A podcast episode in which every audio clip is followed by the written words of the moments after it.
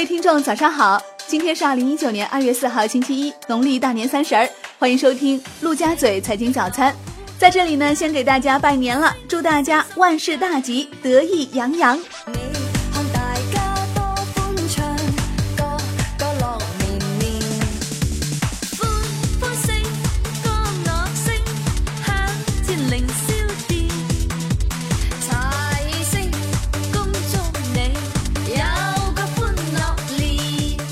来看新闻，宏观方面，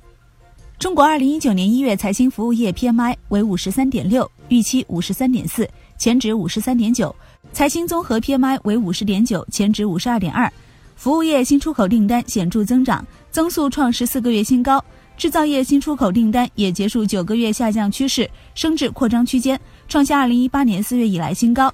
此前公布的一月财新中国制造业 PMI 回落一点四个百分点至四十八点三，为二零一六年三月以来新低。财政部明确养老机构免征增值税等政策，自二零一九年二月一号至二零二零年十二月三十一号，对企业集团内单位之间的资金无偿借贷行为免征增值税。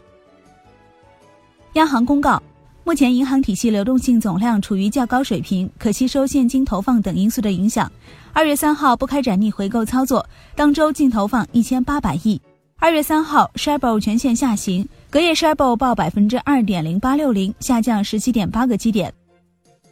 楼市方面，住建部发布关于开展农村住房建设试点工作的通知，提出到二零二零年。各省区市试点县市区旗建成一批可复制、可推广的示范农房，农房设计服务、工匠培训管理等农房建设管理体系初步建立，形成可复制、可推广的农房设计和建设管理经验。条件较好的省区市争取在二零一九年底前建成一批示范农房。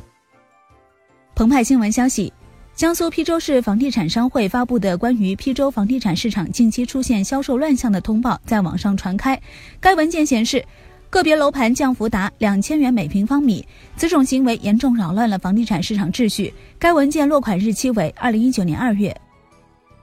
产业方面，教育部和住房城乡建设部有关司局负责人就有关问题回答记者提问称，可以肯定的说，民办园不仅不会退出历史舞台，相反，政府还会继续加大扶持力度，鼓励社会力量办园，积极引导和扶持更多的民办园，提供普惠性服务。国家版权局下发关于禁止未经授权通过网络传播中央广播电视总台二零一九年春节联欢晚会相关节目的通知。通知将二零一九年春晚相关节目纳入国家版权局重点作品版权保护预警名单，禁止未经授权进行网络传播。对于未经授权通过信息网络非法传播二零一九年春晚相关节目的，应当依法从严从快予以查处。国际股市方面。尽管标准普尔五百指数自去年十二月底部以来上涨了百分之十五，但股票基金继续出现大规模资金外流，尤其是美国股票基金，在去年十月至十二月的抛售期间出现大规模资金流出之后，现在继续出现大规模资金流出。商品方面，新华社消息。为减轻煤炭、焦炭生产企业和用户负担，山西将继续执行减半收取煤炭交易费、焦炭现货交易手续费两项费用。据统计，二零一八年中国太原煤炭交易中心煤炭现货交易总量完成二十二点九三亿吨，交易金额一点三六万亿元。债券方面，发改委等多部门日前印发首批国家农村产业融合发展示范园名单，支持示范园入园农业产业化龙头企业。优先申报发行农村产业融合发展专项企业债券，支持入园小微企业以增信集合债券形式发行农村产业融合发展专项企业债券。好的，以上就是今天陆家嘴财经早餐的全部内容，感谢您的收听，我是林欢，祝您新年快乐，我们下期再见喽。